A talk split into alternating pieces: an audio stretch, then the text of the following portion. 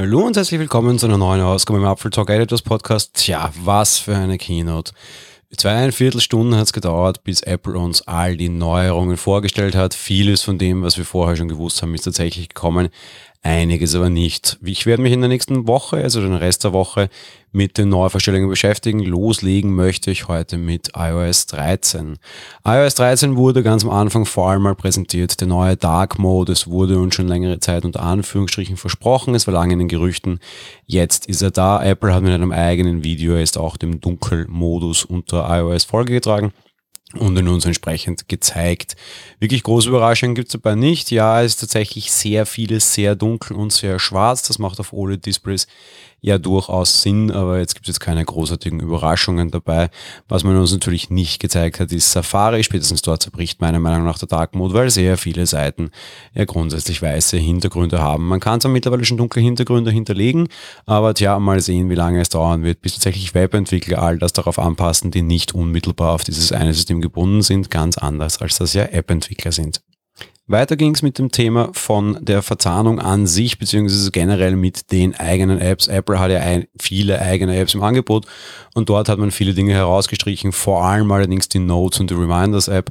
Dort sind viele neue Funktionen möglich. Auch alle anderen Apps haben leichte Verbesserungen bekommen.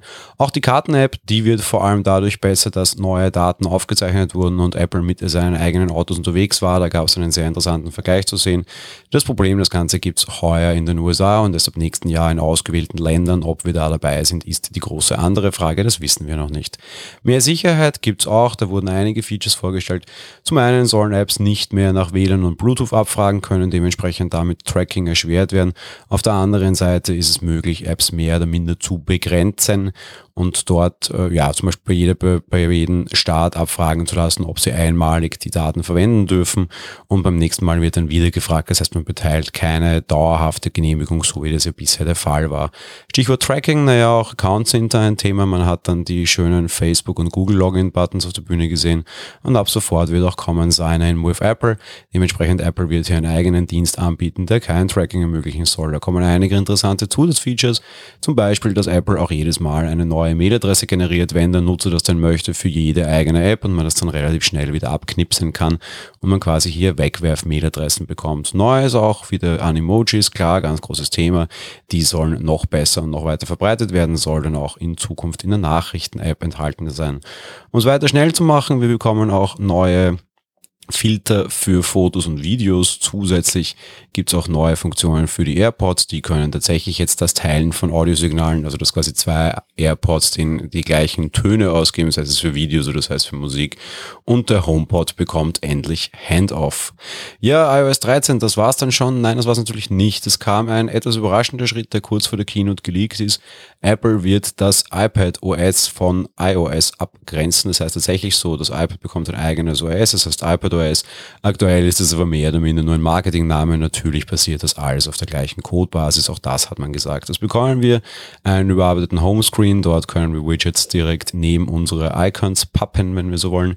Wir bekommen besseres Multitasking. Wir bekommen einen Download Manager für Safari. Wir bekommen eine große überarbeitete Files App, die jetzt auch endlich sich mit SMB-Servern verbinden kann. Und ganz großer Schritt, können andere Plattformen schon seit lange. Man kann endlich USB-Sticks und SD-Karten direkt verbinden und auslesen. Kameras können auch direkt in andere Apps hinein importieren. Ein wichtiger Schritt und ein überraschender Schritt noch für beide Plattformen. Beide Plattformen wurden angeblich deutlich schneller. So soll aber auch Hardware tatsächlich schneller werden. Einerseits soll Face ID bei der Entsperrung schneller geworden sein. Das betrifft jetzt vor allem iOS, wobei die neuen iPads haben das ja auch. Und auf der anderen Seite soll tatsächlich auch die Latenz des Apple Pencil gesunken, worden, gesunken sein. Auch ein sehr interessanter Schritt, dass so quasi per Software dann noch Hardware weitergerüstet wird. Ebenfalls Verbesserungen gibt es im App Store. Auch da soll die Downloadgröße deutlich nach unten gegangen sein. Offenbar greifen hier endlich die ganzen App-Slicing-Pläne, die in Vergangenheit nur etwas zurückhaltend waren.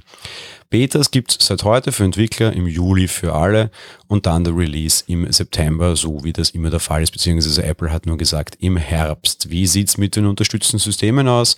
iOS 13 läuft bis zum iPhone 6S beziehungsweise SE und auch bis zum letzte Woche vorgestellten neuen iPod Touch.